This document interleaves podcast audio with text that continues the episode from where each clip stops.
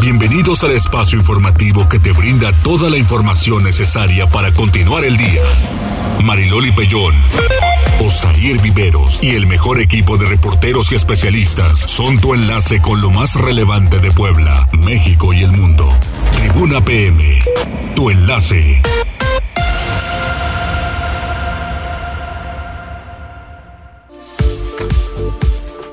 ¿Qué tal? Muy buenas tardes, un placer saludarles. Es jueves, va bajando un poquito la temperatura, de repente hizo mucho sol y ahorita como que ya va bajando la temperatura. ¿Cómo les va? Con el gusto de saludarles como siempre. Osair, ¿cómo estás?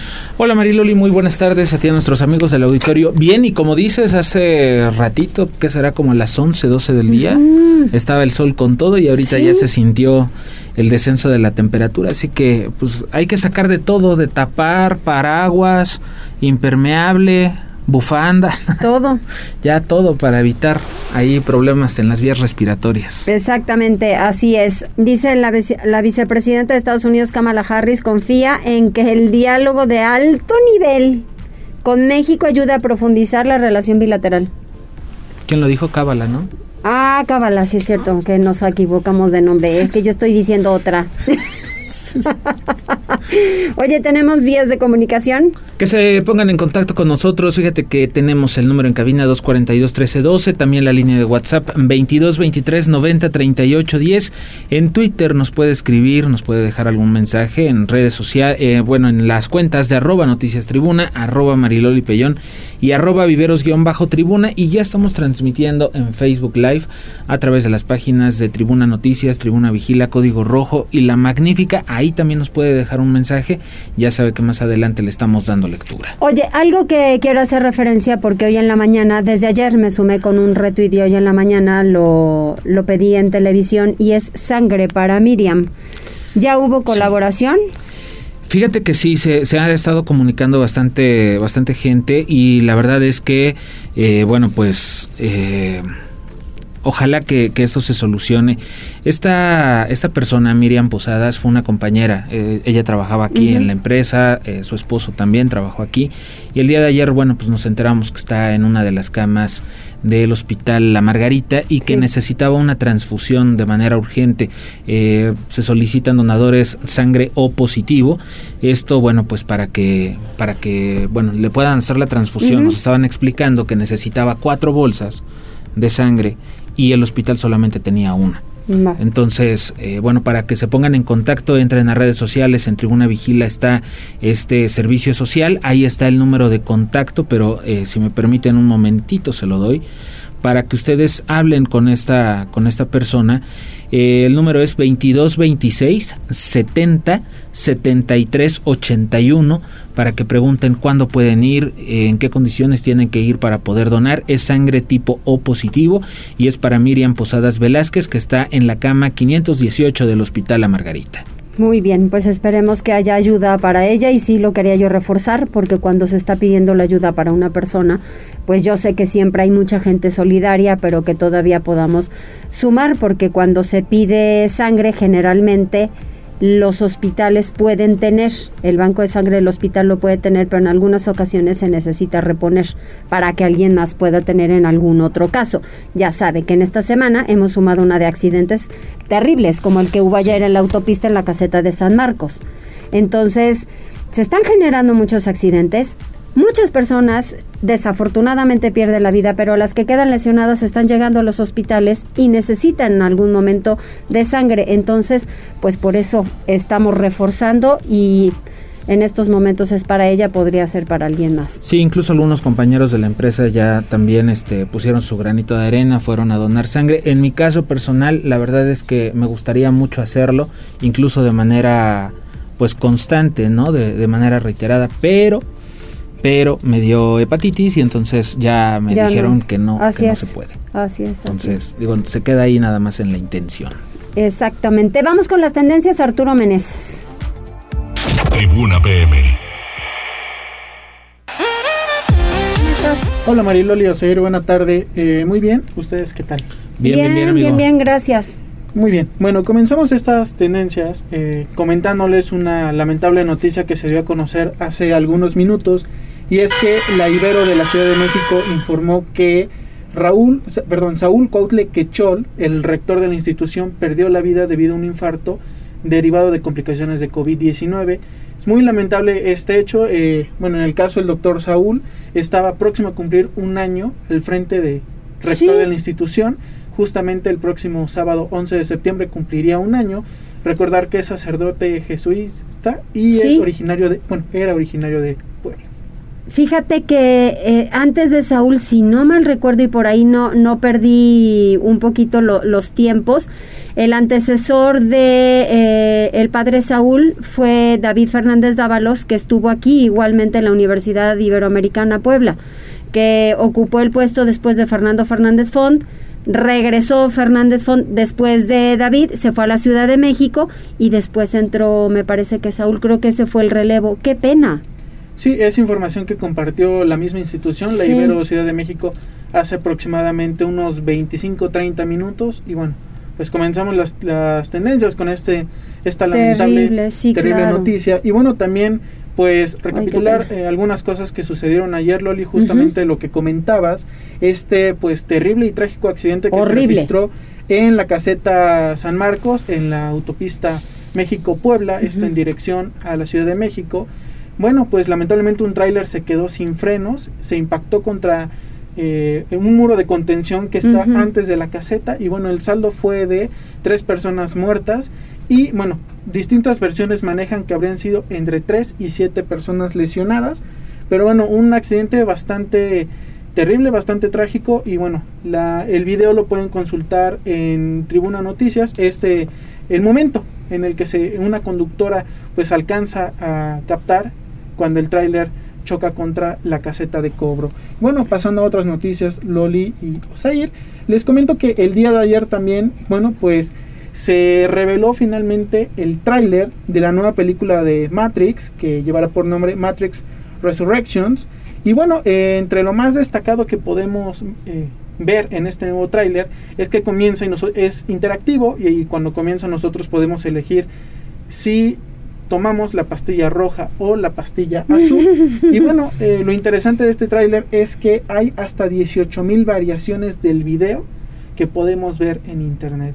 Entonces, pues para todos los fans de esta saga de Matrix, esta película que se estrenará el próximo 15 de diciembre, pues tienen tiempo para ver cuántas versiones distintas del video se pueden echar de aquí a fin de año. Les, recuerdo, son 18 mil variaciones de el tráiler que pueden observar. Y bueno, ya eh, para finalizar con las tendencias, les, les comentaba hace algunas semanas que Samsung había anunciado por fin eh, una nueva versión de sus teléfonos plegables. Que para este, bueno, en esta ocasión es el Z Fold 3 y el Z Flip 3, cuya característica más destacada es que son los primeros teléfonos plegables que son resistentes al agua. Y bueno, ya hay precio oficial para nuestro país. En el caso del Z Flip 3 habrá dos versiones, una costará 24.999 pesos y la versión más cara 27.499 y para el caso del Fold 3 tendrá un precio de 44.999 la versión de 256 GB y la de 512 un precio de 48.999 pesos. Para que le vayan juntando de aquí a fin de año por si quieren adquirirlo. Híjole, mi cumpleaños es hasta el otro año. 50 mil pesos en un teléfono, ¿no? No, a mí tampoco. Paso. paso sin ver. Paso. Bueno, ahí está, por si se quieren lucir con los regalos. ¡Ah, de, tú! Día de Órale, pues muy bien. Gracias, amigo. Que tengan. Qué amable.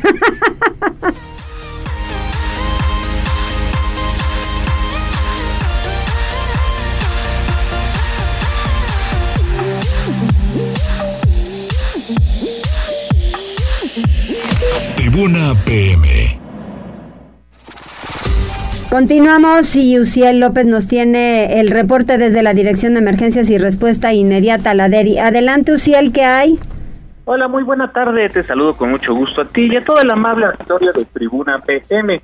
Desde las instalaciones de la Secretaría de Seguridad Ciudadana compartimos el reporte vial en este jueves encontrarán tránsito fluido en la diagonal Defensores de la República, desde la 4 Poniente hasta la 40 Poniente, y sobre la 16 de septiembre entre la 105 Poniente y la Avenida las Margaritas.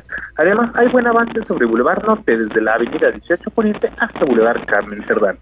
Por otra parte, tomen sus precauciones, ya que se presenta carga vial en la 9 Sur entre el Circuito Juan Pablo II y Boulevard Capitán Carlos Camacho Espíritu, y sobre prolongación de la 14 Sur desde la 105 Oriente hasta Boulevard Municipio Libre. Además, hay carga vehicular sobre Boulevard 5 de Mayo entre la 30 Poniente y la China Poblana. Amigos del auditorio, hasta aquí el reporte y no olviden mantenerse informados a través de nuestras cuentas oficiales en Facebook, Twitter e Instagram. A todos nuestros amigos de Tribuna PM que tengan una excelente tarde. Muchas gracias, Uciel. Seguimos teniendo buena tarde. Buenas tardes.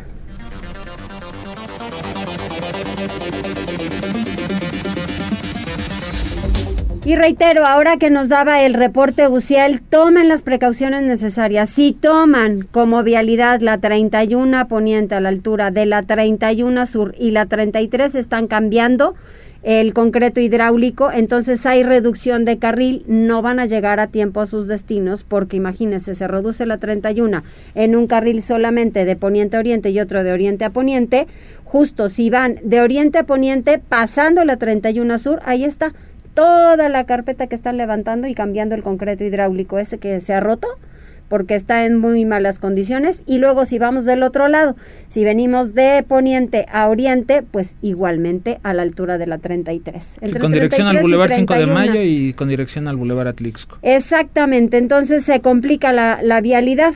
Tómelo en consideración. 23 poniente y, circuito Juan Pablo II como vías alternas. Sí, exactamente. para y que pues, no le no se atrasen. Sí, con nuestros semáforos tan perfectamente sincronizados, pues imagínese. Vamos mientras tanto con Pili Bravo, porque Puebla se mantiene en el octavo lugar en suicidio, reporta el INEGI en víspera del Día Mundial de la Prevención del Suicidio. Pili.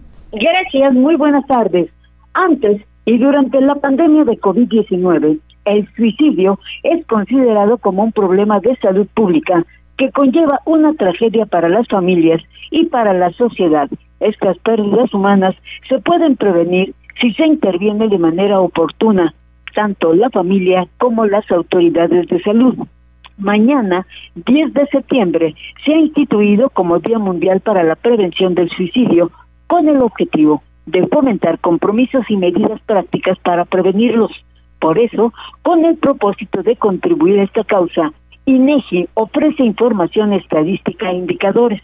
Señala que en el 2020 en todo el país sucedieron 7.818 fallecimientos por lesiones autoinfligidas, lo que representa el 0,7% del total de muertes en el año y una tasa de suicidio de 6.2 por cada 100.000 habitantes. Puebla, en el 2020, se colocó en el octavo lugar con la incidencia de al menos 340 suicidios, casi uno por día, y se estima que la presencia del coronavirus empujó a mucha gente a salir por la puerta falsa, unos por haber contraído la enfermedad, otros por desesperación económica y otros más precisamente por una severa depresión.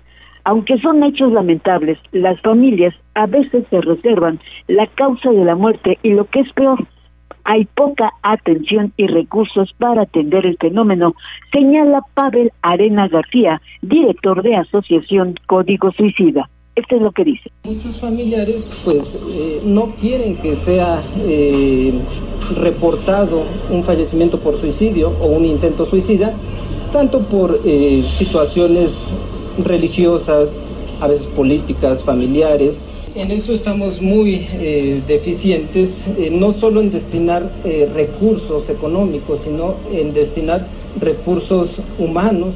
Y bueno, por sexo de los decesos causados por el suicidio, destaca que los hombres tienen una tasa de 10.4 fallecimientos por cada 100.000 habitantes, mientras que esta situación se presenta de 2.2 por cada 100.000 mujeres. El grupo de población de 18 a 29 años presentan la tasa de suicidio más alta, 10.7 decesos por cada 100.000 personas, y le sigue el grupo de 30 a 59 años con 7.4 fallecimientos por cada 100.000 habitantes. Por eso es oportuno pues hacer una reflexión y atender este problema considerado de salud en todo el país. El reporte. Qué difícil, gracias Pili, vaya cifra. Sí, la verdad es que complicado y bueno, pues apenas eh, teníamos el caso este que se registró en la semana en un hospital privado ahí en la vía Tliscayot, una persona que bueno, lamentablemente decidió quitarse la vida arrojándose desde el décimo piso, entonces digo, hay que, lo hemos venido diciendo desde el año pasado, hay que poner mucha atención en el tema de la salud mental. Así es, yo lo dije desde un principio, desde que comenzó el coronavirus, dije, psicólogos tienen una gran tarea y un papel importantísimo, porque esto se tornará complicado. Y miren, estábamos en marzo y abril de 2020. Primero el confinamiento, después el estrés que te genera el saber si te puedes contagiar, si ya te contagiaste, si lo tienes, no lo tienes. Y bueno, ya de la ecuación económica ya ni te, cuento. Vamos con Liliana. Sí, fíjate que el gobernador Miguel Barbosa celebró el presupuesto 2022 que fue propuesto para Puebla por la Federación. Adelante Liliana, buena tarde. Gracias, Osay. Buenas tardes. Te saludo con gusto, igual que al auditorio. A reconocer que para un Estado siempre serán necesarios más recursos, el gobernador Miguel Barbosa Huerta vaticinó que se avecinan buenos tiempos para Puebla, una vez que el presupuesto de egresos de la Federación ha considerado una partida superior a los 96 millones de pesos para el ejercicio fiscal del 2022 en el Estado. Recordó que la propuesta presupuestal del Ejecutivo aún debe ser valorada por la Cámara de Diputados, aunque advirtió que no se va a mover ni una coma. Las áreas de finanzas del gobierno estatal, agregó, ya han comenzado a realizar un análisis sobre este proyecto y pronto se darán a conocer los resultados de este ejercicio. Escuchemos. Y bueno, pues entra la discusión del, del, Congreso, la Cámara de los Diputados, aunque advierto que no se va a mover ni una coma. Yo estoy contento con el contenido de ese, de ese proyecto, beneficia a Puebla, pero están haciendo ya las áreas de finanzas del Estado el análisis correspondiente. Pronto lo tendremos para dar una opinión, como lo hicimos hace un año, desmenuzada.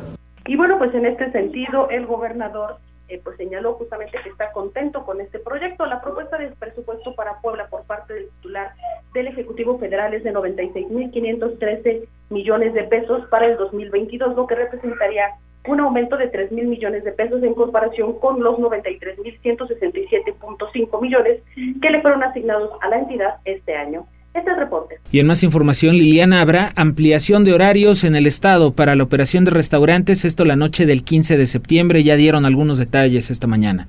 Así es, en el marco de las fiestas patrias, la Secretaría de Gobernación autorizó la ampliación de dos horas para el horario de cierre de los restaurantes. Esto lo informó la titular de la dependencia, Ana Lucía Gil Mayoral. Cabe señalar que a causa de la tercera ola de contagios de coronavirus, los restaurantes tienen establecido como horario máximo de cierre las 22 horas. Sin embargo, para la noche del 15 de septiembre podrán operar hasta las 24 horas. Escuchemos. Sí, va a haber ampliación de horarios para la noche del 15 de septiembre para restaurantes hasta medianoche. En cuanto al resto de las actividades alusivas a la fecha, el gobernador Miguel Barbosa Huerta confirmó que habrá un acto de presentación de tropas en la colonia San Francisco, encabezado por la 25 Zona Militar, el cual sustituirá al tradicional desfile que por segundo año consecutivo ha sido suspendido a causa de la pandemia por coronavirus. Vamos a escuchar lo que dijo. El ejército estableció la manera de expresarlo y en el bando está dicho como una presentación de tropas de la 25 Zona Militar en el lugar 5 de Mayo y 20 Oriente, colonia San Francisco. Eso es lo que dice textualmente el bando, es lo que va a ocurrir, es lo que ocurrió el año pasado. Finalmente, Barbosa Huerta pidió a todos los poblanos que respeten las fiestas patrias. Este es el reporte. Pues sí, importante, claro que se respete, pero pues están dando también un poquito de libertad, o diríamos que mucha. Vamos con Daniel Jacome, denuncian abuso de autoridad por parte de agentes viales de San Andrés Cholula. Ah, no, sí están, pero infames, ¿eh? A todo lo que da, ¿cuánto más tienen que sacar de lana? Cuatro patrullas, cuatro patrullas para agarrar, para someter a un... A una persona. A una persona. Usuarios de redes sociales difundieron un video en el que se aprecia la detención de un repartidor de la plataforma Rappi y denunciaron exceso de fuerza. El material se grabó en inmediaciones de Sonata, donde un sujeto es sometido por parte de agentes viales de San Andrés Cholula ante la mirada e indignación de los presentes, quienes intentaron auxiliar al joven, sin embargo no pudieron hacer nada, ya que fueron encarados por un oficial. Tras los hechos, la Secretaría de Seguridad Pública y Tránsito Municipal de San Andrés Cholula emitió un comunicado de prensa en el que fijó su postura, negando abuso de autoridad por parte de sus elementos. Sí, pero está el video a todo lo que da. Fíjate que, bueno, ya habíamos escuchado en algún momento que este tipo de, de acciones por parte de los elementos sí es válido en, eh, en, cuanto al número. Sí. Sobre todo para evitar lastimar a la persona, pero la verdad es que también debe haber técnicas y ahí si te das cuenta cómo están maltratando a la persona y luego hay otro agente que sale a hacerle frente a las personas que estaban grabando para pues, amedrentar, ¿no? Que no lo hicieran. Exactamente. Bueno, pues ahí lo tiene. De hecho, sobre este asunto se pronunció el gobernador Miguel Barbosa, condenó este caso de abuso policial en San Andrés Cholula y ya pidió la intervención de la Fiscalía General del Estado, Liliana. Gracias, Osair. Efectivamente, luego de que en redes sociales se viralizó la actuación de elementos de la Secretaría de Seguridad Pública y Tránsito Municipal del municipio de San Andrés Cholula en contra de un grupo de repartidores de comida en la zona de Loma de Angelópolis, el gobernador Miguel Barbosa Huerta dijo que la Fiscalía General del Estado tiene que intervenir. Al tiempo de afirmar que toda violación a los derechos humanos es condenable, el gobernador dijo que las víctimas deben presentar una denuncia de los hechos. Sin embargo, toda vez que se trata de un caso público, la Fiscalía deberá abrir una investigación al respecto a fin de sancionar a los responsables. Escuchemos. O sea, a lo que me refiero es que presenten su denuncia, pero si no la presentan, ya con el hecho de que fue publicitado el contenido de este video, como de él se desprenden hechos delictivos, yo estoy seguro que la Fiscalía General del Estado va a investigar los mismos. Es mi opinión sobre ese hecho que ocurrió tan lamentable y reprochable. El 8 de septiembre, usuarios de redes sociales hicieron público este video en el que se activó un acto de abuso policial por parte de elementos municipales de San Andrés Cholula en contra de conductores de motocicletas repartidores de comida. El reporte. Muchas gracias, Liliana. Bueno, pues habrá que estar pendientes si la Fiscalía inicia alguna carpeta de investigación por este caso y si el ayuntamiento, bueno, pues eh, facilita toda la información de quiénes fueron los agentes, qué fue lo que sucedió. Exactamente. Para que se lleven a cabo las investigaciones y se aclare, porque digo, también hay que decirlo, este Mariloli, la versión es que este joven, este motociclista, se resistió a que le quitaran una placa por estacionarse en lugar prohibido. Pero pues no, no sabemos bien qué fue lo que pasó, ¿no? Pues sí, Y hay algunas personas que sí de pronto se ponen difíciles. Se ponen difíciles y además que imprudente. Si dice lugar prohibido, es lugar prohibido, muchacho. Sí, fíjate que ahí el, problema que yo veo con el tema de Lomas de Angelópolis y esta plaza este Sonata es que de pronto se conducen como si fueran una pequeña ciudad. Ándale. ¿No? O sea, aquí tránsito municipal en la ciudad de Puebla, si tú te estacionas en un lugar prohibido, te pueden quitar la placa, te levantan tu infracción, vas, la pagas y, y ya.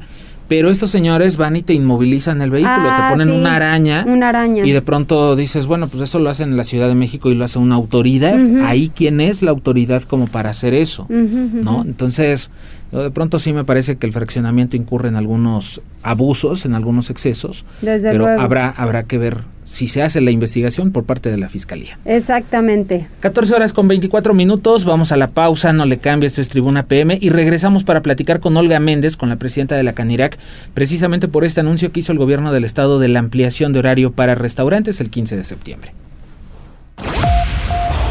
Enlázate con nosotros. Arroba Noticias Tribuna en Twitter y Tribuna Noticias en Facebook. Ya volvemos con Tribuna PM.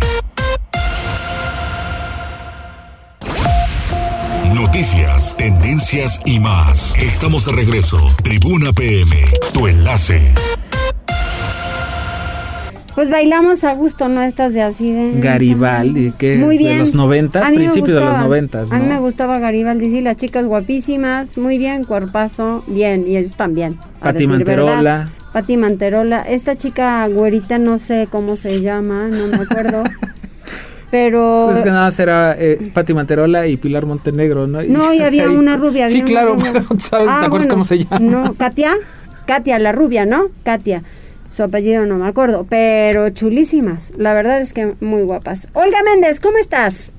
Hola Mariloli, ¿cómo estás? Buenas tardes, Osair, buenas tardes. Buenas bien, tardes, Olga. Muy bien, gracias, Olga. Con el gusto de saludarte y saber cómo van. Mira, pues eh, afortunadamente la temporada de Chiles en Nogada vino a dar un gran respiro al sector restaurantero. El mes de agosto lo pudimos cerrar con un 62% de ventas comparado aún con 2019, pero bueno, ya es una gran, eh, ahora sí que una gran noticia el que nuestras ventas se vayan incrementando. Vienen y así lo, lo, lo esperamos, ¿no? Tiempos mejores, con un poquito más de, de avance cada, cada vez más y bueno, esperando que bajen los contagios para que también nosotros seamos vistos con mucha más misericordia y podamos tener ampliación de horario y de aforo, que eso nos ayudaría muchísimo. El ampliar el, el horario creo que también permitiría que las fiestas clandestinas que abundan, pues ya la gente salir de un restaurante a once y media ya no le dé eh, ganas de irse a los lugares clandestinos, ¿no? Exactamente, creo que creo que por ahí está el tema. ¿Cómo están ahorita de horario? Mira, eh, hasta el día de hoy nosotros podemos cerrar a las 10 de la noche con media hora de desalojo, un aforo del 30%. Aquí también quiero ser muy muy honesta, hay restaurantes que no han respetado ni una ni otra medida del, decreto, pero también algunos de ellos han sufrido las consecuencias y creo que eh, la gente sabe lo que tiene que hacer y ya es su decisión este, personal si lo si lo van eh, aceptando, lo van cumpliendo y pues si no que se atengan a las consecuencias. Nosotros seguimos siempre apostando por la obediencia, aunque muchas veces no nos gusta, eh, sentimos que seguimos con la falta de piso parejo.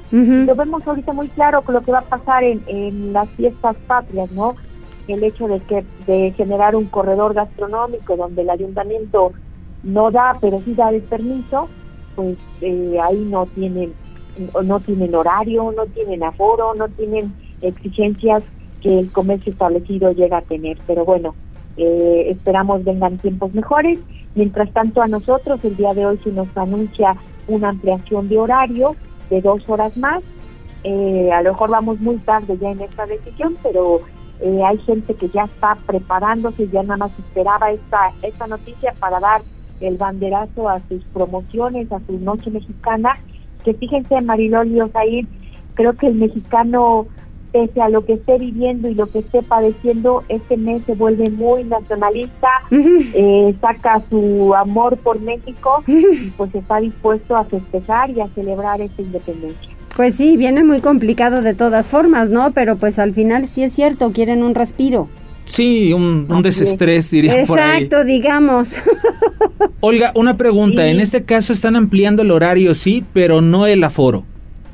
No el aforo. Y eso también nos, nos complica porque los que operamos un restaurante sabemos que una noche mexicana requiere de una inversión diferente a un, a una, a un servicio normal porque le pones la, la trompeta, la banderita, el, el colorido por todas partes Obviamente no se ha hablado nada de música, pero bueno, el mariachi no puede faltar en las fiestas, en las fiestas mexicanas, o la música o alguna otra cosa, y sí lleva cierta preparación y se requiere cierto, cierto ingreso, que con un aforo del 30%, pues la verdad es que muchos están bajando de esta, ahora sí que de esta oportunidad y están tomando la opción de generar su servicio normal, pero bueno, ya está eh, la posibilidad de dos horas más, la decisión es de cada uno que conoce sus estrategias y sus gastos eh, fijos de generar algo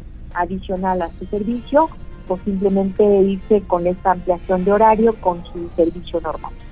Pues ojalá que, que así sea. De ahí para adelante, ¿no crees que puedan incrementarles un poquito el aforo y también el horario? Porque eso a las 10 de la noche sí está complicado.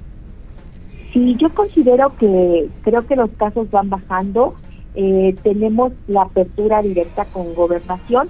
Eh, aquí nada más falta un poquito que el comportamiento social nos ayude y podamos ser beneficiados, eh, creo que tanto con el aforo como con el horario. De verdad que nos ayudaría mucho, más allá a los restauranteros, a la gente que depende del sector restaurantero, pues a tener mucho más ingresos a través de las propinas y bueno, mejorar las economías de las familias que dependen de este sector. Ojalá, ojalá que así sea. ¿Cuándo termina lo del chile en nogada? ¿A finales de septiembre? Mira, muchos nos van a, pasando el 15, dejan de, ofertar este, este producto, eh, otros hasta el 30 de, de septiembre eh, los que son muy exigentes, la verdad es que ya están viendo que la fruta ya viene muy madura, ya viene picada, ya le está dando otro sabor al, tener el exceso de dulce al estar tan madura y pues ya pasando el 15 cierran su temporada, otros estarán aguantando hasta finales de septiembre y por favor quien les ofrezca chiles en hogada después de septiembre no están comiendo el verdadero y tradicional platillo. Fíjate que eso también es algo importantísimo, ¿no? Sí, sí, sí, luego nos gana el querer seguir comercializando, pero los, la tierra es muy muy este, sabia y sabe hasta cuándo se termina la temporada y muchos la respetamos y muchos queremos seguirnos a octubre, noviembre, la verdad ya no están comiendo calidad, ya no están comiendo los, los productos originales, ya le empiezas a meter otro tipo de nuez, otro tipo de manzana y pues no se vale eso, ¿no? Sí, sí, sí, sí, por supuesto. Además, eh, digo, terminando la temporada del chile en nogada, se están preparando, supongo, para la otra, ¿no? Que es la del mole de caderas. De caderas. Así es, sí, esa eh, siempre por tradición en Tehuacán se hace el ritual el tercer jueves de cada, de, octubre, el tercer jueves de octubre, y nosotros estaremos preparando nuestra comida de arranque de temporada, que va a ser eh, pasando el, el, el tercer viernes de octubre, pero la comercialización, la comercialización sí empieza ocho días antes, eh, al, al arranque y a la tradicional y al ritual, entonces ya todo mundo ya a los que son amantes del, mole de caderas ya se, se están aquí saboreando este platillo que pues es un platillo caro, es un platillo pues gourmet para muchos, pero también la gente ya aprendió a, a, consumirlo, ya aprendió el sabor que tiene que tener, así que para nosotros es una temporada muy corta, pero también muy buena temporada. Muy bien, entonces Olga, para el 15 de septiembre tenemos ampliación hasta las 12 de la noche. Sí, así es, con media hora para desalojar el, establecimiento. Muy bien, a la una ya tienen que estar todos cerrados. Durmiendo en su casita. Muy bien, está bien. Muchas gracias, Olga, y que tengan buenos resultados. Muchas gracias y de verdad les valoro mucho siempre esa cercanía y esa preocupación por el sector. Gracias, Olga. Saludos. Hasta luego, Olga. Digo, pues cómo no vamos a estar preocupados, toda todas las familias que dependen del sector también, ¿no? Son muchísimas. Toda la gente que trabaja ahí. Así es, y que se la han rifado enormemente, ¿eh? Sí. Pero mira, Olga, de pie, de pie junto con muchos del, del gremio. ¿Vamos con Gisela?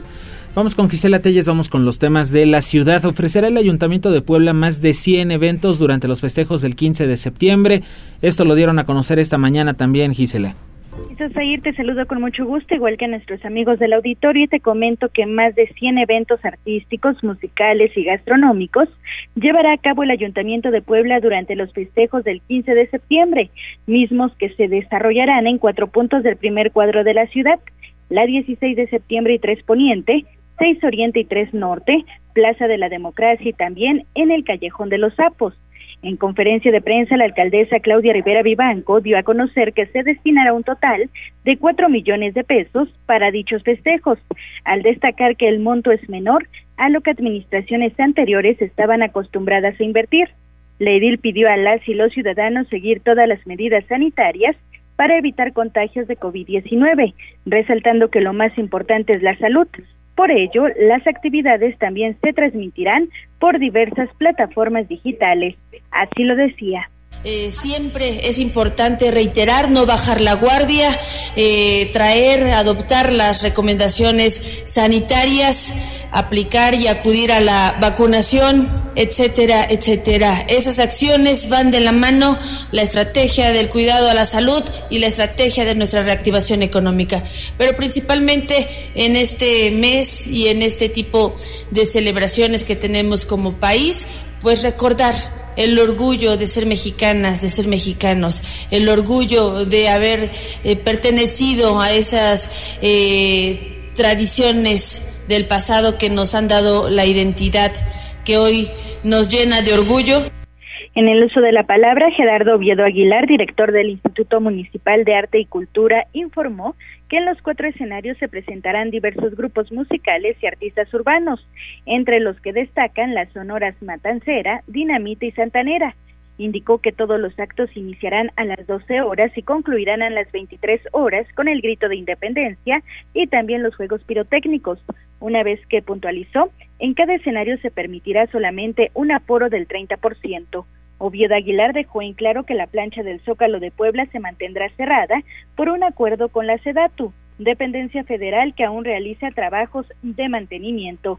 La cartelera de las actividades culturales del próximo 15 de septiembre también se podrá consultar en las redes sociales del IMAC como arroba Instituto Municipal de Arte y Cultura.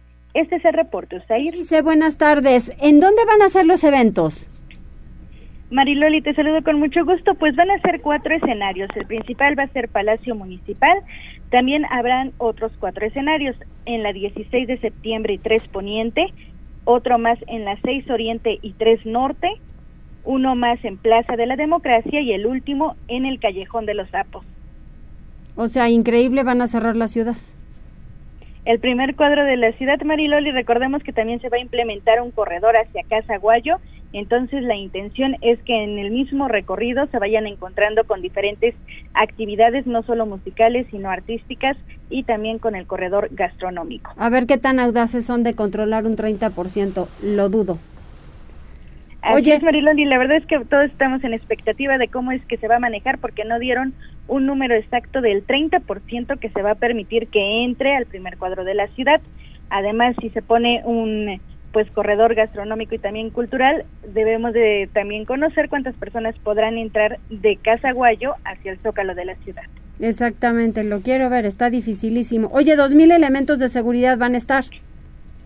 Así es, esto lo dio a conocer el coordinador de operaciones de la Secretaría de Seguridad Ciudadana, José Antonio Tlachi Meneses quien informó que más de 2.000 elementos de seguridad y tránsito participarán en este operativo llamado Fiestas Patrias 2021, que se pondrá en marcha el próximo 15 y 16 de septiembre. El funcionario puntualizó en conferencia de prensa que los elementos, adscritos a las 10 zonas operativas y grupos especiales, enfatizarán su presencia en el primer cuadro de la capital poblana y también las 17 juntas auxiliares, a fin de prevalecer el orden y la paz pública. Ante el incremento también de las actividades económicas, señaló que se reforzarán los esquemas de vigilancia en zonas bancarias, hoteleras, centros comerciales, corredores gastronómicos y también turísticos, entre otras áreas. Escuchemos parte de lo que mencionaba. Eh, personal de la Dirección de Emergencias y Respuesta Inmediata fortalecerá las acciones de seguridad con apoyo de la red de videovigilancia y se mantendrán al pendiente los reportes ciudadanos vía 911, la plataforma DERI Telegram WhatsApp y la aplicación de seguridad incluyente. Se trabajará en estrecha coordinación con autoridades de los tres órdenes de gobierno a fin de inhibir la comisión de conductas ilícitas y faltas administrativas en agravio de las familias. Respecto a los cortes de circulación, explicó que iniciarán a partir de las 8 horas del 15 de septiembre en los siguientes cuadrantes: las 7 Poniente Oriente, también 3 Sur Norte, 8 Poniente Oriente y Boulevard Héroes del 5 de Mayo. Por ello, se habilitarán como vías alternas las 5, 7 y 11 norte-sur, así como 9, 10, 11 y 12 oriente-poniente.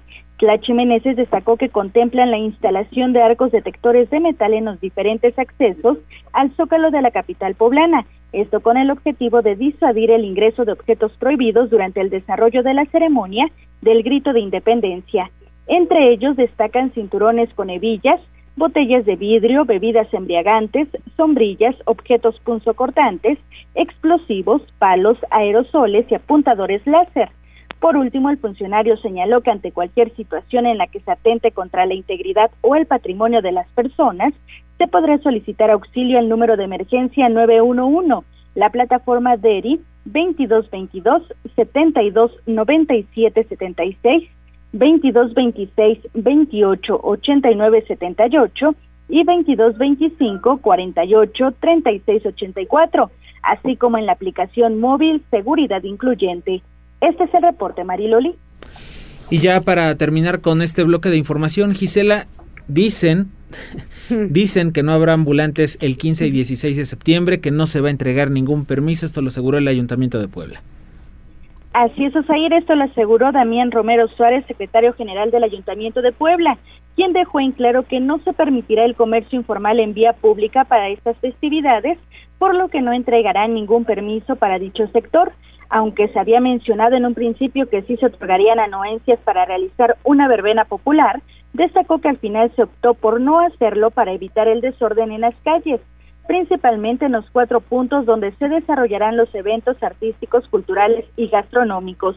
Además, el funcionario puntualizó que la autorización se debe otorgar en el Cabildo de Puebla debido a que son espacios ubicados en la zona histórica, situación que a la fecha no se considera. Así lo decía. Actividades de comercio en vía pública se hace el señalamiento que Como hemos estado comentando cuando hemos informado sobre la fiesta mexicana, vamos a ser muy respetuosos del decreto sanitario y no se va a autorizar eh, ningún permiso para comercio en vía pública. No va a haber permisos eh, para este tipo de actividad, por lo que sea a vía pública.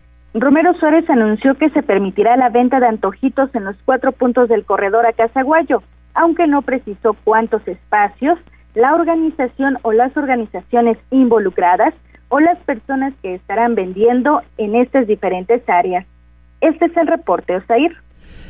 Muchas gracias, Liliana. Bueno, pues eh, Liliana Gisela, habrá que ver, habrá que ver si es cierto que lo quiero que no va a haber este ambulantes, porque digo, al final ellos no entregan los permisos, pero los ambulantes van y se ponen, ¿no? Sí, porque no han podido controlarlo. Acuérdate el día del Carmen. Habrá que ver si lo que hacen es no dar los permisos y vigilar que no se pongan.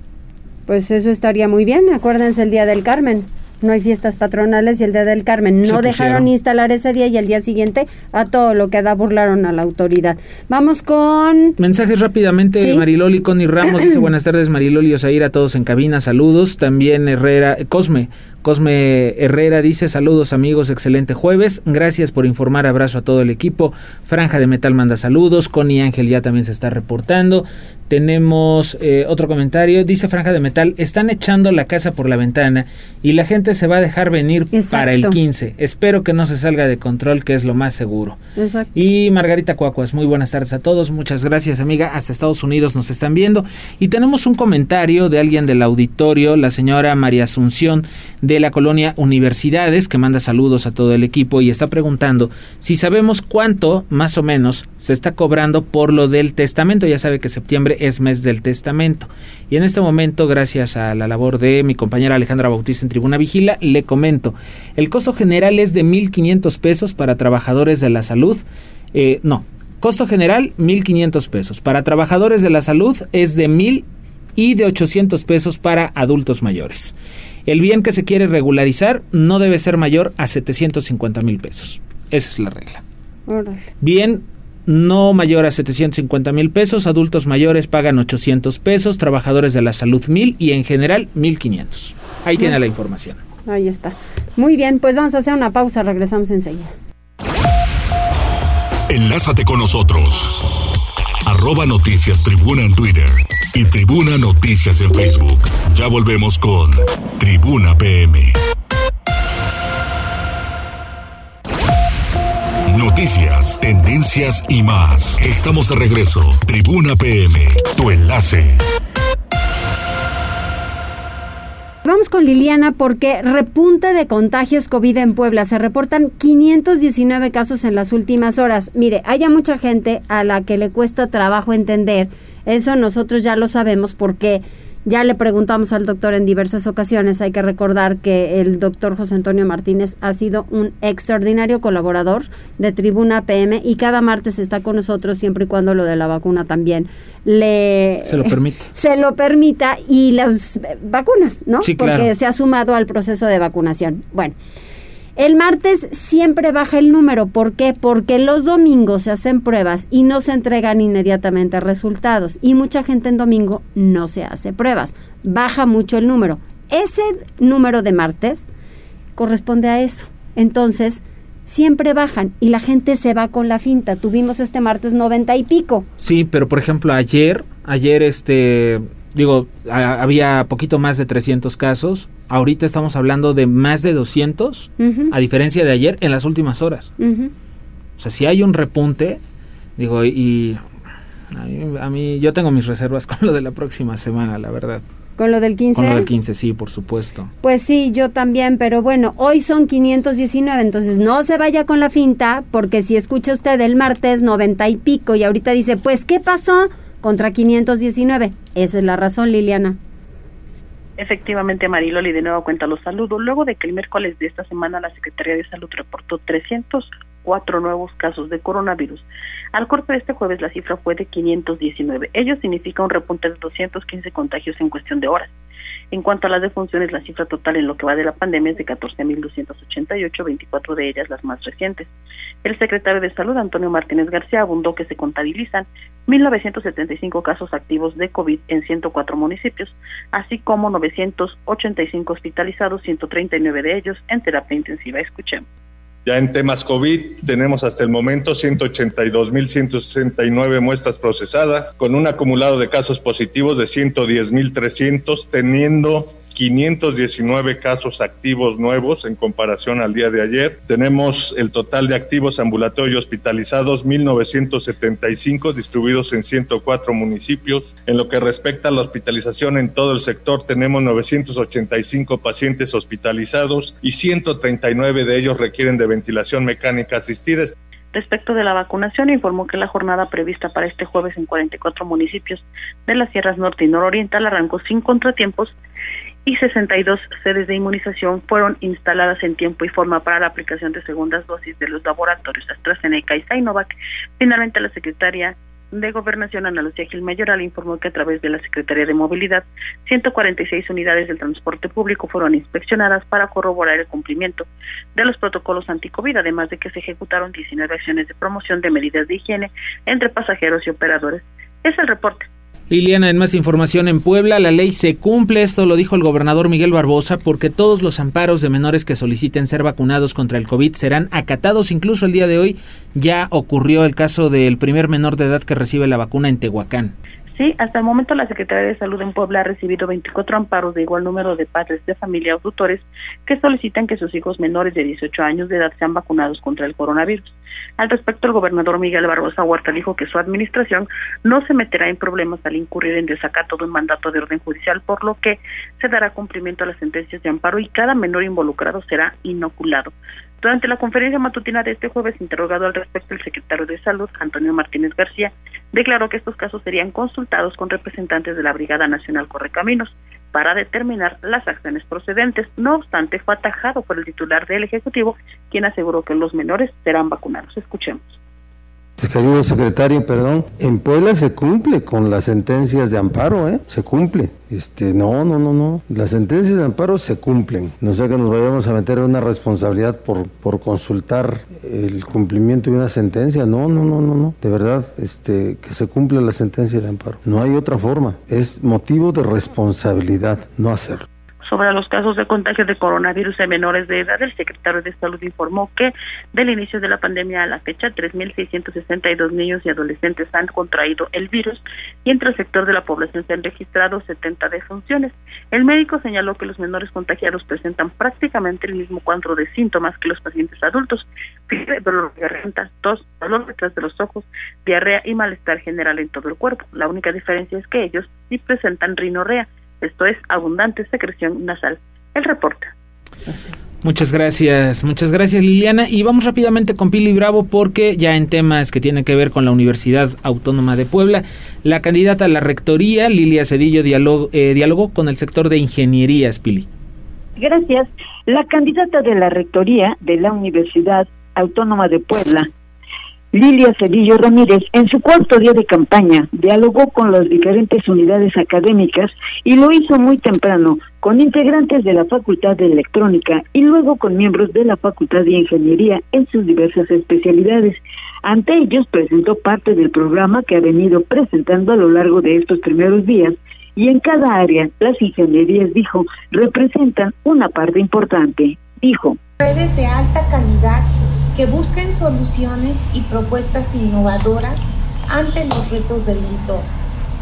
Apoyar el mantenimiento de equipo de laboratorio y adquisición de nuevos materiales y reactivos. En cuanto al personal administrativo y de servicios, reconocer la labor que ellos desempeñan en nuestra institución.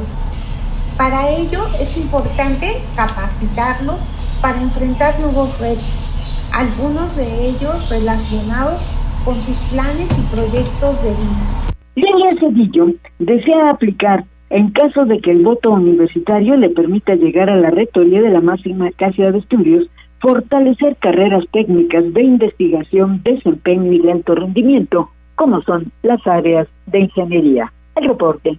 Muchas gracias, Pili. 14 horas con 57 minutos. Los deportes con Ernesto Romero. Tribuna PM.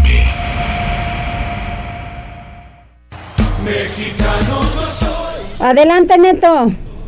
¿Qué tal Mariloli? ¿Qué tal Osair? Muy buenas tardes. Buenas tardes a todo el auditorio. Vamos rápidamente con la información deportiva y es que ayer México vino de atrás para evitar un naufragio en Panamá rescatar un trabajoso empate 1-1 ante la selección centroamericana y mantenerse como líder del octagonal definitivo de la CONCACAF al Mundial del 2022. Jesús, el Tecatito Corona, marcó el tanto de la igualdad a los 76 minutos después de que una pelota dio en la base del palo y el portero panameño Luis Mejía había apagado varios remates a gol por parte de los mexicanos. El centro delantero Rolando Blackboard abrió el marcador a los 28 minutos. Nuevamente el Tri se embolsilló un empate en tierras panameñas, aunque esta vez estuvo contra las cuerdas durante buena parte del compromiso. Es el cuarto empate entre ambas selecciones en suelo canalero, si se toma en cuenta los tres anteriores de las eliminatorias a Alemania 2006, Brasil 2014 y también Rusia 2018. Así México preservó el primer lugar de la tabla con siete puntos, seguido por Canadá y Panamá. Tras apalear 3-0 al Salvador,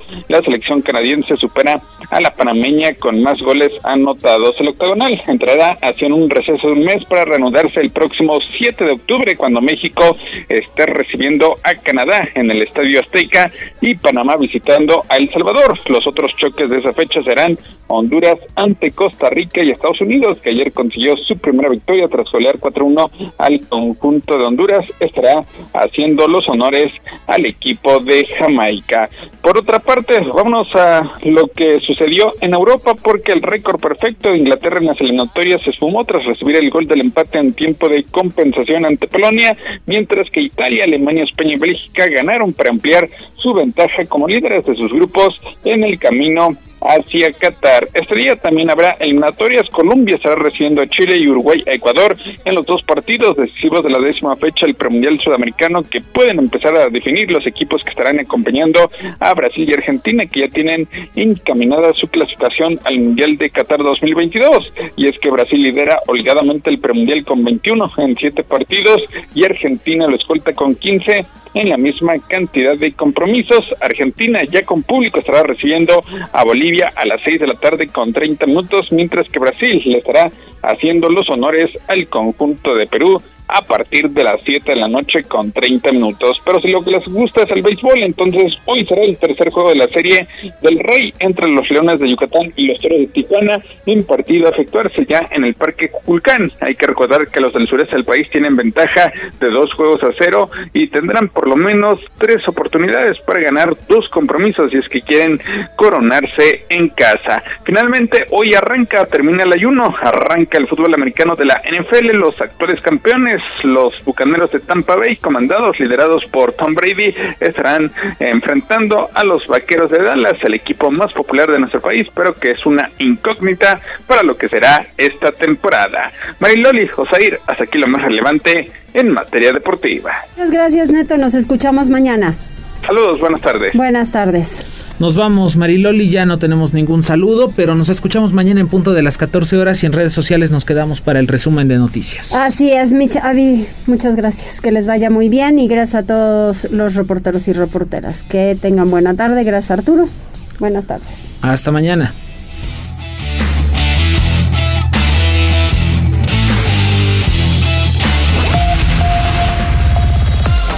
Gracias por enlazarte con nosotros. Seguimos informándote vía redes sociales. Arroba Noticias Tribuna y Tribuna Noticias en Facebook. Tribuna PM es un producto de Tribuna Comunicación.